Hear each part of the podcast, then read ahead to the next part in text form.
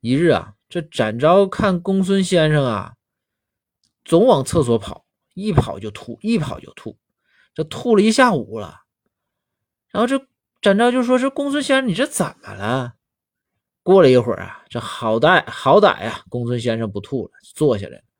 公孙先生啊，就拉着展昭的手说：“昭啊，以后能不和包大人出去逛，就别出去逛，危险。”这展昭就说说说公孙先生，说你这吐是因为包大人呐？公孙说嗯。展昭说那你讲讲呗，我可爱听这事儿了。然后公孙先生说哎，说这不嘛，上午的时候啊，包大人就说说让我陪他出去查查案，私访私访。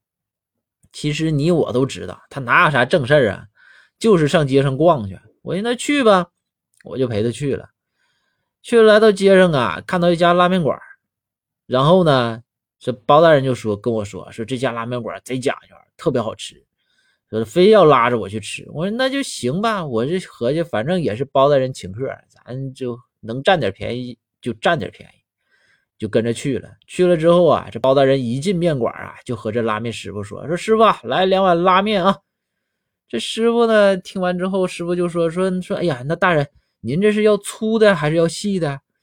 然后包大人就说：“说啊，我没事不挑，你拉啥我吃啥。”